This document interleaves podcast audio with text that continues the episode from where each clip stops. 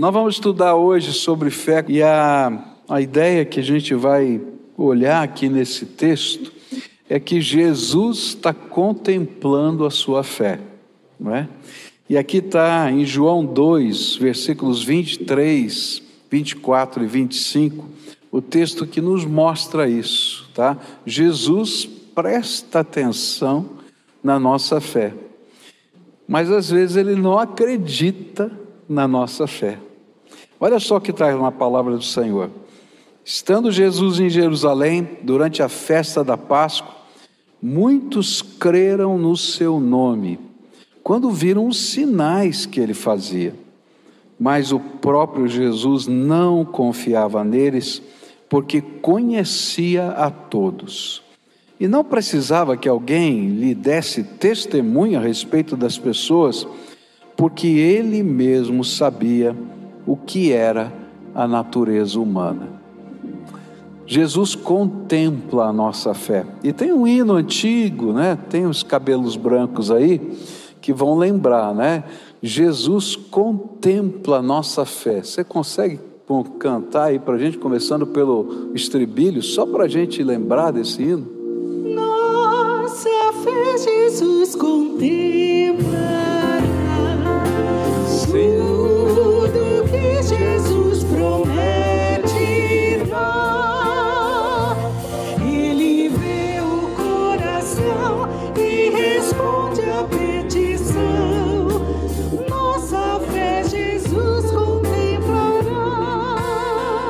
Conseguiu lembrar? Conseguiu? Então agora quero ouvir você cantando junto. Vamos lá? Nossa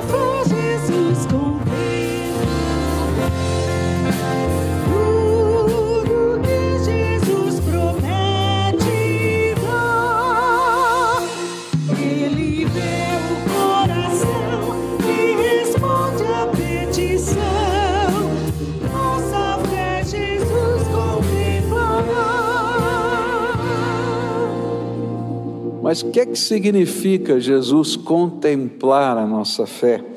E é nesse sentido que esse texto vai nos ajudar a entender.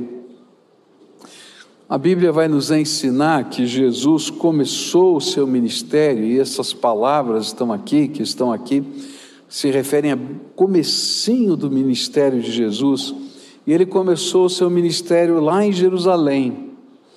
E nessa primeira ida dele a Jerusalém, no começo do seu ministério, ainda que o Evangelho de João não diga quais foram os sinais, os milagres que Jesus teria feito ali, na verdade ele fez vários sinais e milagres. E o que acontece ali é que esses sinais e milagres geraram um impacto profundo no coração das pessoas, das multidões. E as pessoas começaram a dizer: olha, esse aqui é o Messias prometido. E começaram a expressar fé em Jesus, por causa dos sinais que eles viram. Mas o incrível nessa história que a gente está lendo aqui, é que Jesus não acreditava na fé que aquelas pessoas professavam.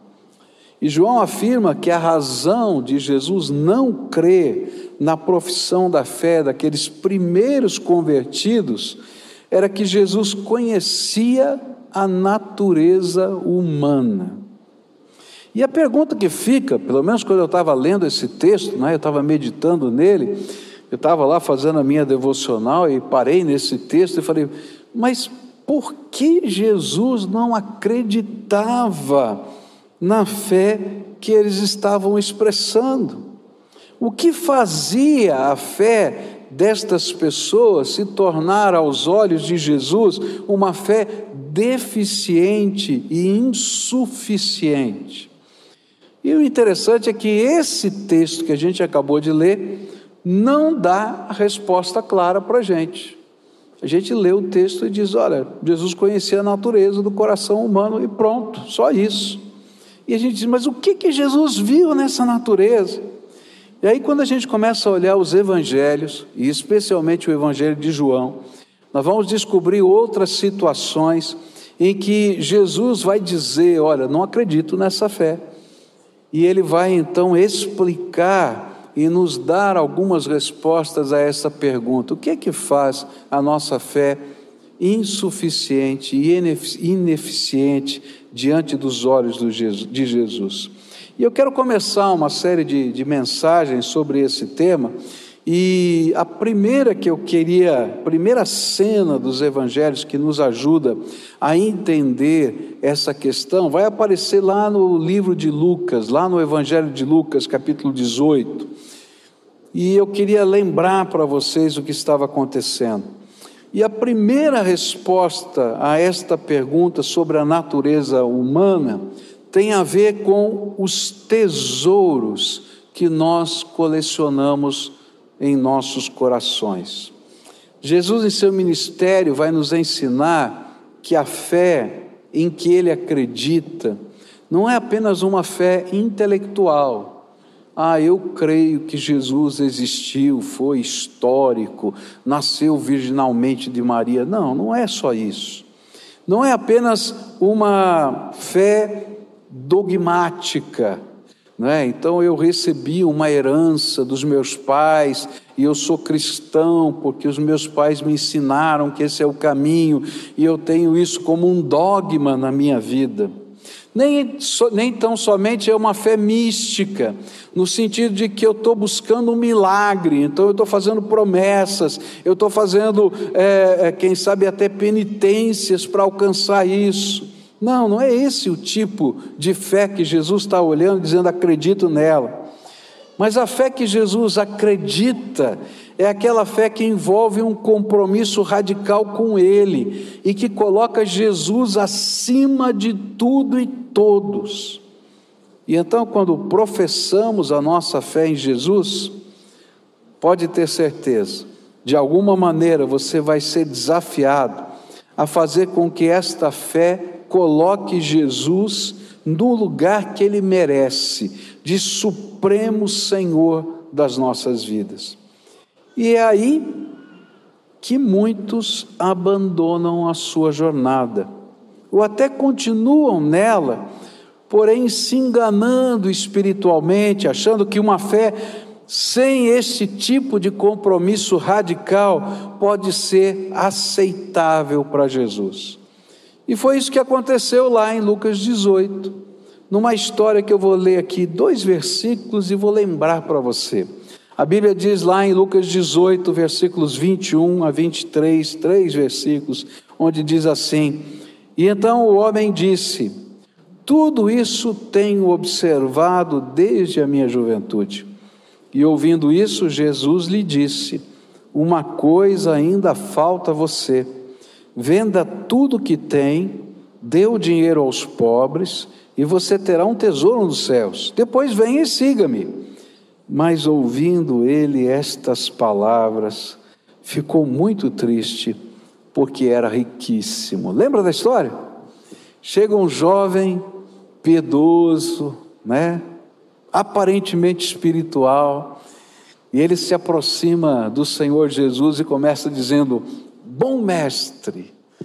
E Jesus, que conhece a natureza humana, o coração humano, já começa falando uma coisa estranha. Por que, que você me chama de bom? Você não sabe que o único que é bom de verdade é Deus? Ele está dizendo: Você está entendendo quem eu sou? Eu sou o Deus que se fez homem, que habitou aqui entre nós. Eu sou o Messias. Eu sou o Senhor de todas as coisas. É interessante porque Jesus já faz a leitura do coração dele e já toca na ferida, logo de cara. E ele diz assim: E aí, então, você já como é que você está vivendo?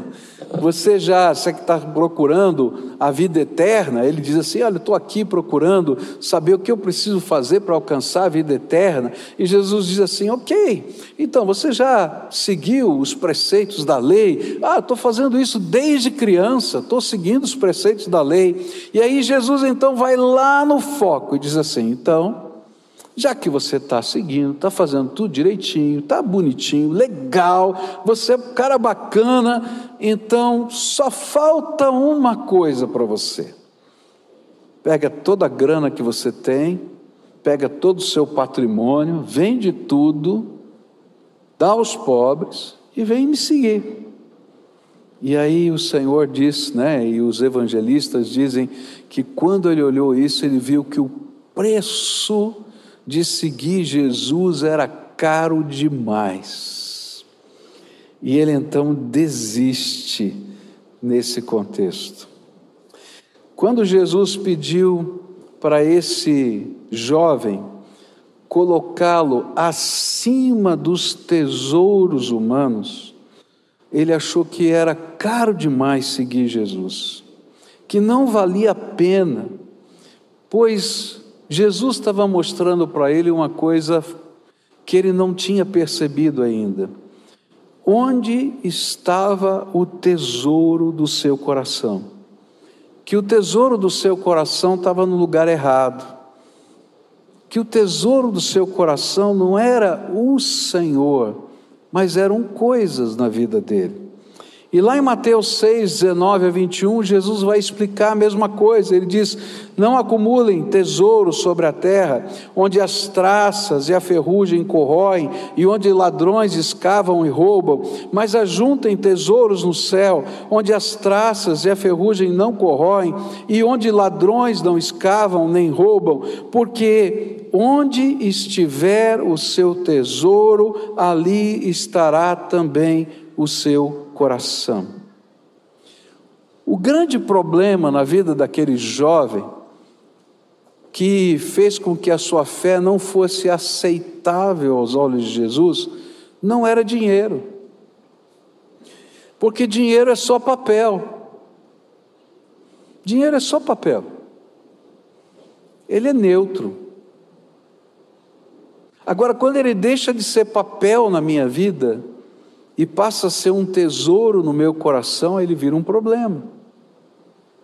É interessante que muitos anos atrás, um chefe de segurança de um dos bancos lá de São Paulo, onde esse banco tinha sofrido um incêndio, ele foi chamado pela diretoria para fazer o transporte dos valores depois do incêndio. Aquele banco tinha um cofre que supostamente seria a prova de fogo. E então eles movimentaram todo o aparato de segurança para fazer a retirada dos valores daquele cofre depois do incêndio, depois do rescaldo daquele incêndio.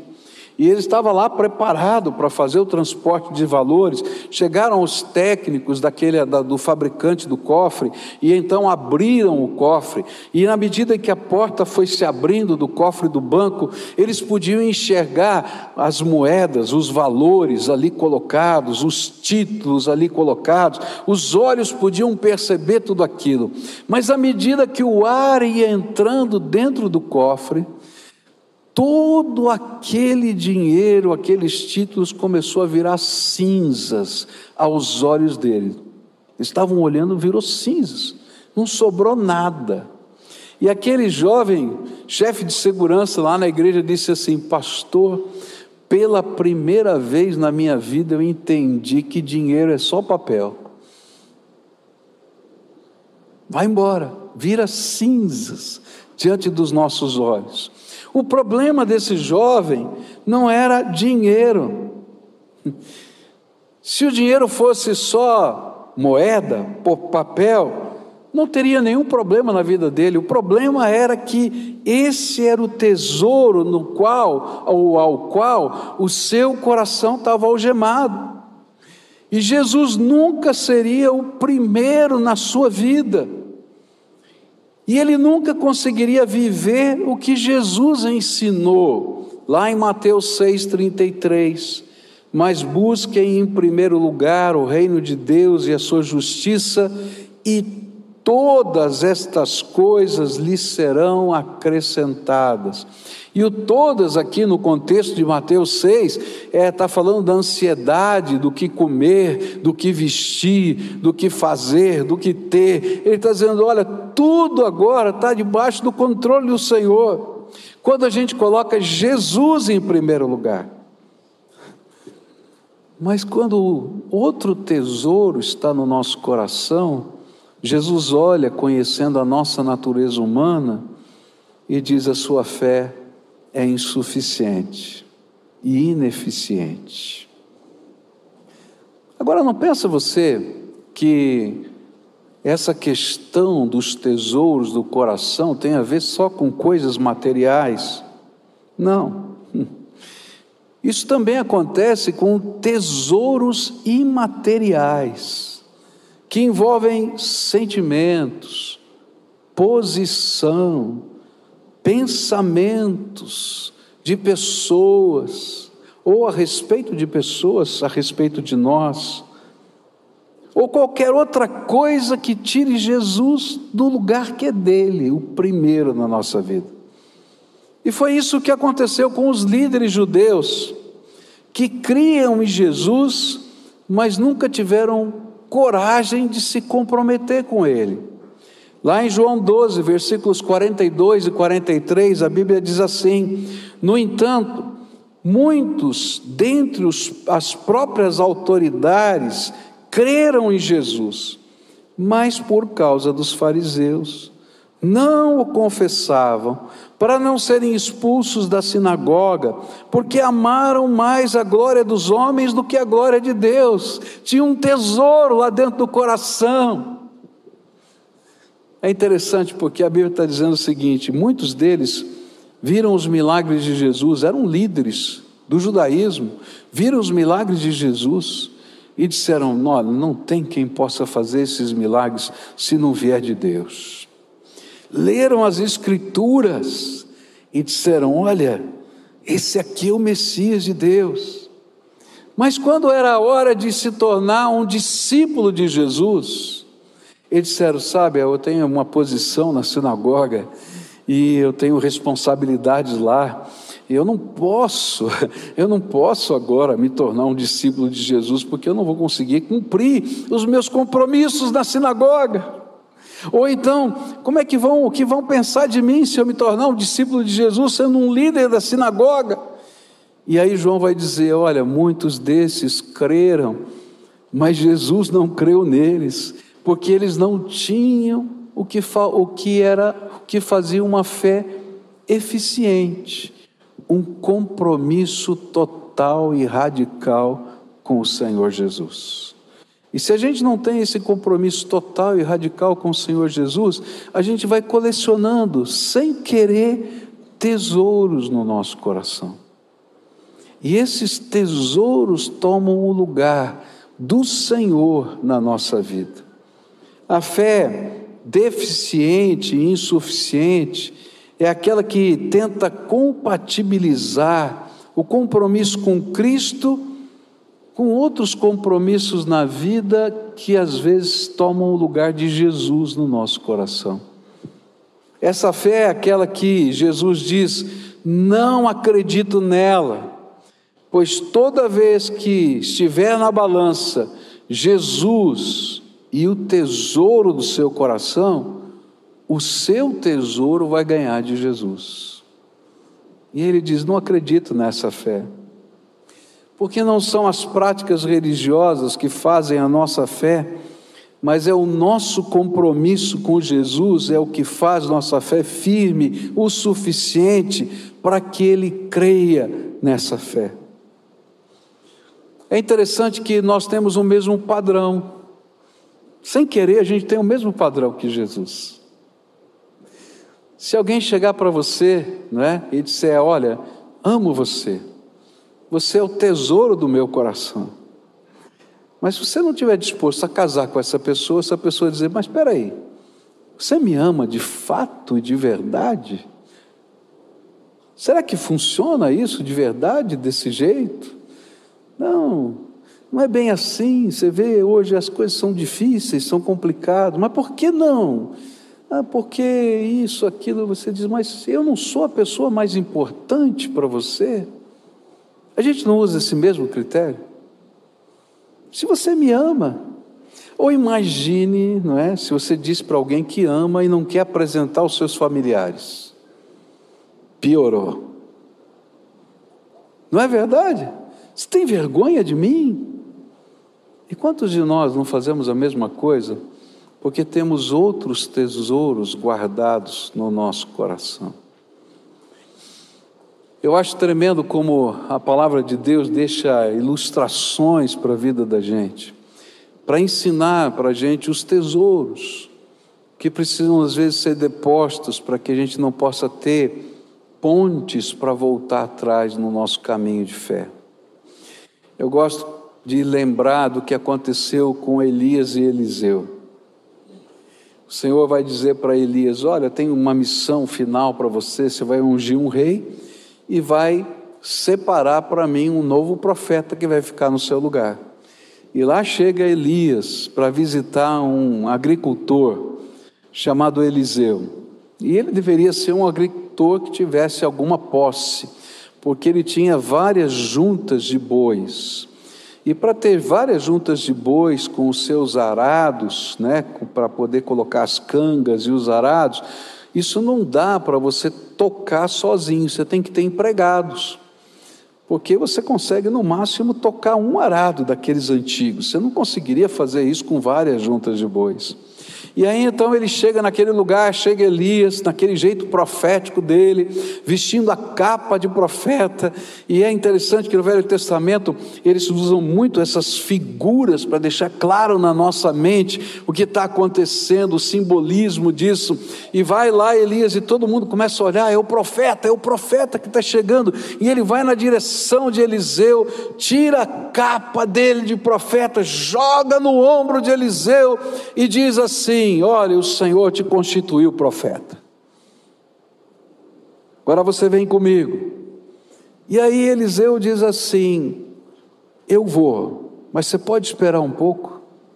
E o interessante é que na Bíblia, todo mundo que disse para Jesus: Você pode esperar um pouquinho? Ele disse: Olha, não dá para você me seguir porque é urgente, você tem que tomar decisão agora. Mas eu fiquei pensando, lendo a palavra de Deus, por que que Elias aceitou Eliseu dizer: Você pode esperar um pouquinho? E aí Eliseu vai e pega o arado e a canga, pega as juntas, todas as juntas de bois que ele tem, constrói um, um altar, coloca como lenha o arado e as juntas de bois, pega todos os seus bois e oferece em sacrifício ao Senhor. Ele diz: Agora estou pronto, posso ir embora. Sabe por que ele esperou?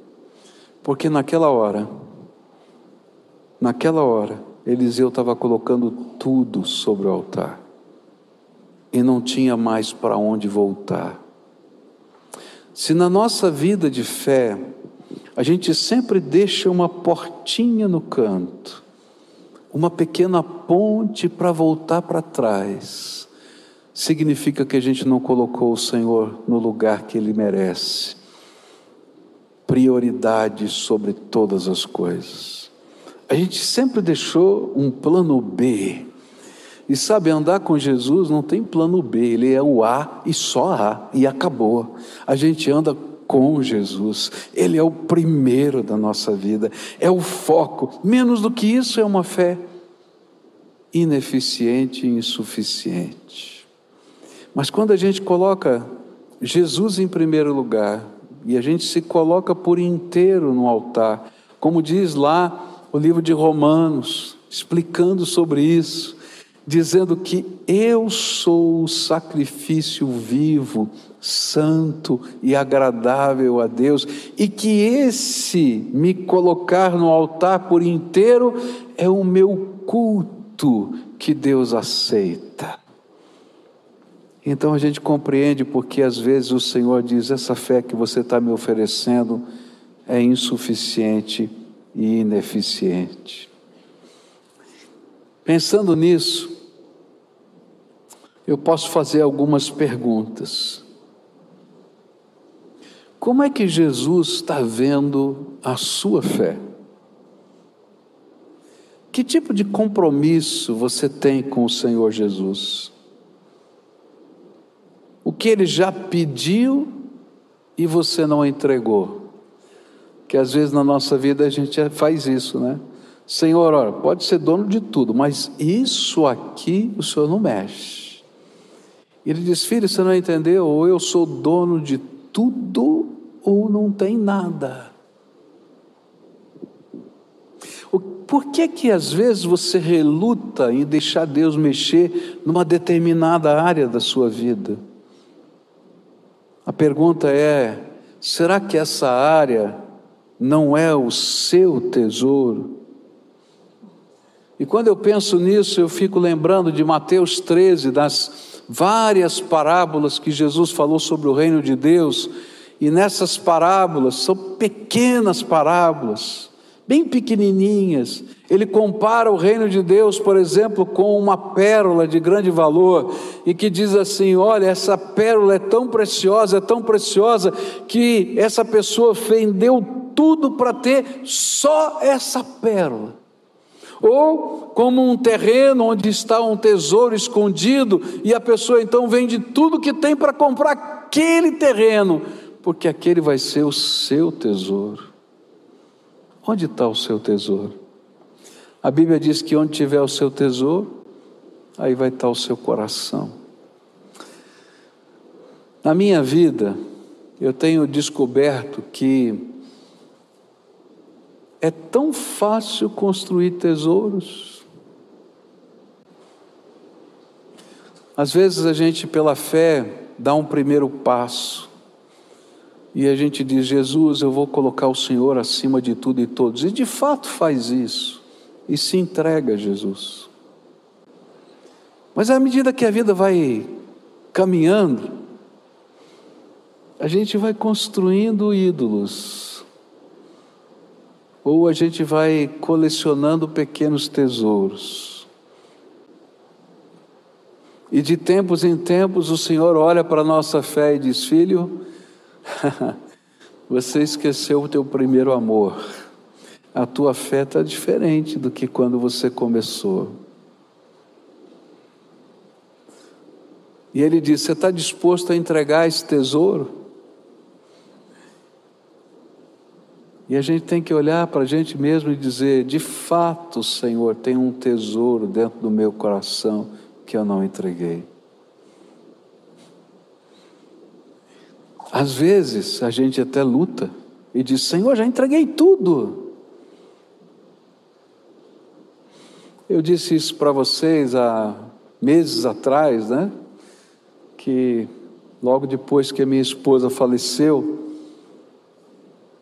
eu preguei um dos primeiros sermões depois disso, aqui na igreja, e falando sobre entrega. E falando sobre esse assunto, eu, eu me senti o pior pregador da face da terra. Eu nunca preguei um sermão tão ruim na minha vida. Esse era o meu sentimento. E eu estava bravo. E eu comecei a falar com Deus: Olha, Senhor, puxa vida, ainda estou virando um péssimo pregador. Negócio ruim. Aí o Senhor falou para mim: Pois é, você estava falando sobre o quê? Sobre entrega. Você não me entregou ainda. Falei, Senhor, já te entreguei tudo. Te entreguei a minha vida, te entreguei valores, casa, aposentadoria, já entreguei tudo, Senhor, que o Senhor já entreguei, entreguei até a minha mulher que faleceu. Ele falou assim: É, mas você não me entregou o seu luto. E eu parei para pensar e falei: Senhor, como é que se entrega luto? Eu nem entendo, mas se o senhor quer, toma, fica contigo. E o interessante é que a gente constrói tesouros dentro da gente tesouros de sentimentos, tesouros pequenos, grandes, mas para nós ali fica o nosso coração. E o Espírito Santo às vezes tem que chegar para a gente e dizer: Filho, tua fé, tua fé não é mais a mesma, ela está ficando insuficiente, ela está ficando ineficiente, porque eu tenho que ser o primeiro na tua vida. A gente começa dando passos de fé, entregando, e continue entregando. porque nós somos construtores de tesouros dentro da nossa alma.